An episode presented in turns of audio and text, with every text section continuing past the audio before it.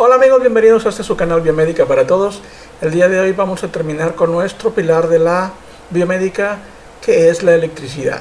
Y el día de hoy vamos a hablar acerca de unos de un tema muy interesante que es el magnetismo y la relación que tiene con todos nosotros en estos días.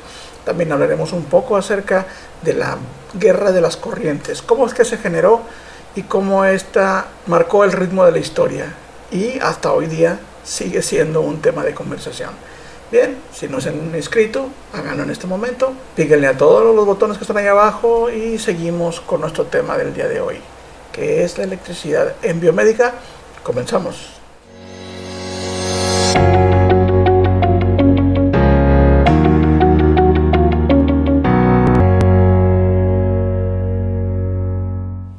Muy bien, primero hablaremos sobre el magnetismo. Ya hablamos en el, en el video anterior acerca del electromagnetismo, que es un fenómeno que se genera cuando cruzamos corriente eléctrica por un cable.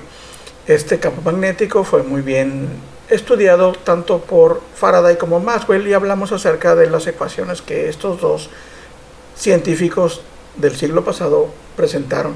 Pero el magnetismo como tal se conoce desde hace muchísimo tiempo. Ya los griegos hacían referencia de que algunas piedras que traían de una región llamada Magnesia, en donde hoy es Siria, cuando las acercaban al hierro, estas se unían a él. Y también se dieron cuenta que algunas de estas piedras, poniéndolas una junto a la otra, se acercaban y cuando las volteaban, estas se repelían. Este concepto fue la base para lo que hoy llamamos polaridad magnética. No podemos hablar de magnetismo sin establecer primero que cuando algo es magnético es porque se le ha generado en su interior una diferencia de potencial que genera una polaridad. A la falta de electrones en, un material magnético se le considera polo positivo, mientras que la mayor cantidad de electrones genera el polo negativo. Existe una fuerza que intenta de una manera constante compensar esa diferencia de electrones en el interior del material pero nunca se logra. Esa, esa compensación hace que los electrones salgan de un extremo del material y vayan a donde hacen falta, que es del otro extremo. Salgan de la polaridad negativa y vayan hacia la polaridad positiva. Pero en el interior, de alguna manera, el mismo material separa los electrones para que ellos nunca lleguen a compensarse en su interior. En la naturaleza, la magnetita es el único material que de manera natural genera esa diferencia de potencial en su interior. Podemos generar elementos magnéticos, pero serían de manera artificial. Actualmente tenemos muchos materiales que han sido modificados estructuralmente para que contengan un campo magnético. Esto es para que en su interior se crea esa desbalance de cargas y se pueda generar un campo magnético. Existen dos maneras de obtener magnetismo. Una de ellas es de manera natural, como ya platicamos acerca de la magnetita, y otra de manera artificial. Por un lado es creando un campo magnético e induciendo este mismo en el material que deseamos magnetizar. Usualmente se usa el hierro o el zinc, pero hay muchos otros materiales que pueden ser magnetizados eficientemente. Para poder generar un campo magnético de manera artificial es donde nosotros utilizaremos la fuerza electromagnética generada por los cables al momento de que la corriente eléctrica fluye a través de ellos. El magnetismo como un fenómeno de la naturaleza está muy bien estudiado. Donde hemos ido aprendiendo poco a poco es con el magnetismo de manera artificial. De aquí en adelante vamos a ver cómo los científicos obtuvieron diferentes resultados y cada resultado les permitió dar un avance en el desarrollo de sistemas tecnológicos utilizando el, magnetismo. Y aquí comenzaremos con el conteo de los descubrimientos basados en el magnetismo. El primero, se descubre que haciendo cruzar una corriente eléctrica por un cable se generaba un campo magnético. Número 2. Se descubrió que si tomabas el cable y hacías un aro con él, se concentraba en el centro del aro. Número 3 se descubrió que si el cable, el mismo cable que habías hecho un aro, lo enrollabas en un tubo formando una bobina, el campo magnético se concentraba en el centro de la bobina de una manera mm, con mucha mayor intensidad que creaba un campo magnético mucho mayor. 4. Se cambió la forma de la bobina por un enrollado sobre un núcleo de ferrita o de hierro y al, aplicar corriente eléctrica el campo magnético se inducía en el hierro generando el primer imán artificial temporal. Esto es que mientras se aplicaba la corriente el hierro se convertía en un imán generando las dos polaridades y al retirar la corriente se eliminaba el campo magnético generado en el hierro. Número 5. Entonces este descubrimiento les hizo pensar, bueno, si utilizamos un material que no es permanente como el hierro y lo podemos magnetizar, ¿qué sucederá si metemos algo que es permanente, este es un imán permanente, y lo metemos en el interior del núcleo de la bobina? Y oh sorpresa, cuando metían el imán permanente en el interior de la, de la bobina, en las puntas de los cables se generaba una diferencia de potencial. Esto es que era exactamente lo contrario. Mientras que tenían que meterle eh, electricidad a la bobina para, para generar el campo, en este campo el campo magnético del imán generaba corriente eléctrica en las puntas. Número 6. Ahora dijeron, bueno, pudimos inducir un campo magnético y generar electricidad. Bueno, y si juntamos un campo magnético generado por una bobina y ponemos otra bobina enseguida, ¿qué sucederá? Pues sucedió lo que también habían considerado que era posible, que el campo magnético generado por la primera bobina se inducía en la segunda bobina y generaba una diferencia de potencial en sus extremos, en los extremos de los cables. Y número final, número 7. 7, está. Se descubrió que dependiendo la cantidad de vueltas y la relación de vueltas entre la primera y la segunda bobina, implicaba si el voltaje en la segunda aumentaba o disminuía. Esto es que si la primera vuelta suponiendo tuviera 100 vueltas y la segunda tuviera 200, el voltaje se duplicaba y era una relación no necesariamente matemática, es una relación que se tiene que analizar con calma en una oportunidad, lo vamos a ver, pero no es exactamente el doble, hay una relación de consumo de inductancias que afectan el resultado final. Bien, hasta aquí todo parece miel sobre hojuelas.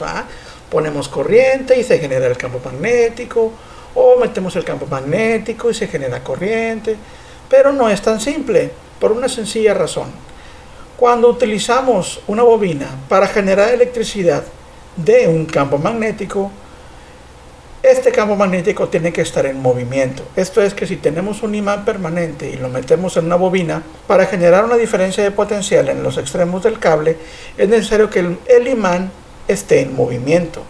Si tenemos un imán fijo, la inducción del campo magnético para generar la corriente en los cables no se dará. Y de igual manera, si tenemos dos bobinas, esto es una que reciba la corriente y otra que la transmita, la que transmite debe tener un movimiento constante de corriente en el interior. Esto es, no podemos utilizar una batería, puesto que la batería genera una corriente continua. Es aquí donde comienza una de las historias más apasionantes de la electricidad que jamás se hayan escrito. Y vamos a comenzar con ella. Comenzaremos hablando de un amigo nuestro muy conocido, muy poco valorado y también muy poco comprendido, del cual tenemos muchos de los resultados de sus investigaciones en nuestros días. Y estamos hablando de Tomás Alba Edison. Todos sus inventos y descubrimientos tecnológicos los desarrolló con la corriente continua.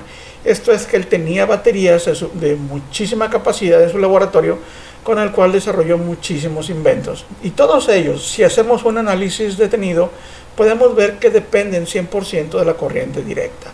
Cuando él llegó al descubrimiento de la lámpara incandescente, esto es los focos que actualmente utilizamos en muchísimas de las casas, cuya energía se genera por el cruce de corriente a través de un filamento y generando luz, la manera en que él pudo capitalizar ese descubrimiento fue poniendo una lámpara incandescente en cada casa para esto muchos empresarios se unieron a él y crearon la Edison General Electric, en la cual muchos de los desarrollos tecnológicos de Edison tuvieron su mayor oportunidad de ser comercializados.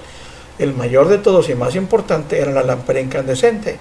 La cosa estaba en que para poder tener una lámpara incandescente en cada casa era necesario una cantidad de corriente descomunal para llevar la electricidad a todas las casas. Y no solo eso, también era necesario tener cada X cantidad de cuadras una central eléctrica en la que se tenían enormes baterías que requerían muchísimo mantenimiento y aparte el olor a, a, los ácidos, el riesgo que implicaba el tener químicos tan cerca de las casas, comenzó a crear muchísimos problemas.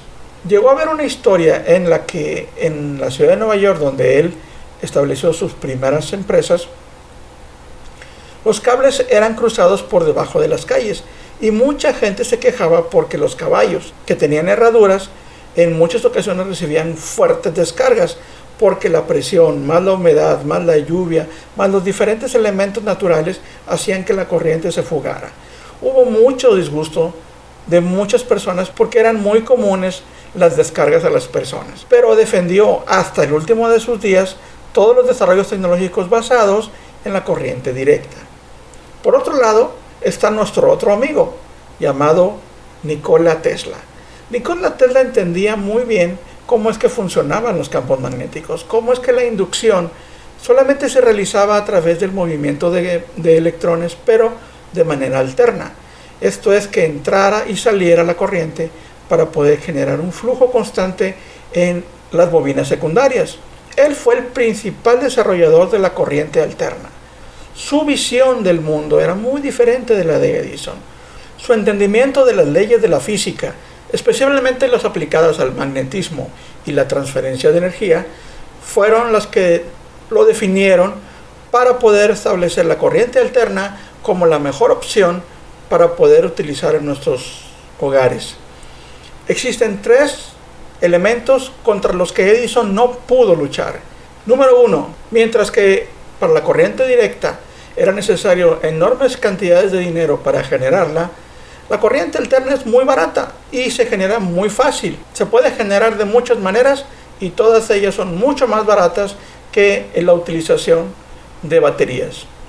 Número dos, puede llegar a lugares más lejanos sin pérdida de potencia. Hoy podemos recibir nuestra, electricidad hasta nuestros hogares y el generador de corriente alterna puede estar a kilómetros de, de nuestro hogar.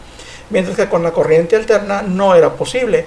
Las baterías deben estar a una distancia relativamente cercana y esto implicaba un mayor costo. Y número 3, la estabilidad. Mientras que la corriente directa con el tiempo iba perdiendo su eficiencia, esto es, si, si comenzabas con un voltaje, conservarlo era muy costoso y era y a través del tiempo este desaparecía. En la corriente alterna, la estabilidad en los flujos de corriente es su mayor virtud. El magnetismo, más que cualquier otra cosa, tiene que ver con la corriente alterna. El magnetismo es lo que hace que se genere la corriente alterna en los generadores y es la que nos permite que llegue a nuestras casas a través de los transformadores. Con el tiempo, la corriente alterna resultó ser la mejor opción para llegar hacer llegar electricidad hasta nuestros hogares. Pero todos los dispositivos electrónicos que actualmente utilizamos utilizan la corriente directa para su funcionamiento. ¿Por qué? Eso lo veremos en nuestro siguiente pilar de la biomédica, que es la electrónica. Antes de terminar, me gustaría que pudieran pudiera dejar ustedes mucho del pensamiento del gran Nikola Tesla. Él decía, todo es luz. Y si quieres encontrar los secretos del universo, Piensa en términos de energía, frecuencia y vibración. Si han puesto atención, en todos estos videos hemos hablado de todos estos elementos y para él fueron determinantes para poder desarrollar la corriente alterna. Bien amigos, hasta aquí este video, esperamos que les haya sido de su agrado. Si les gusta nuestro contenido, denle like, compártanlo. Cualquier comentario, sugerencia, duda, pregunta, cualquier cosa que ustedes quieran que un servidor conteste, con gusto lo haremos en los comentarios y nos vemos hasta la próxima, que será el pilar de la electrónica. Mientras tanto, nos vemos. Hasta luego.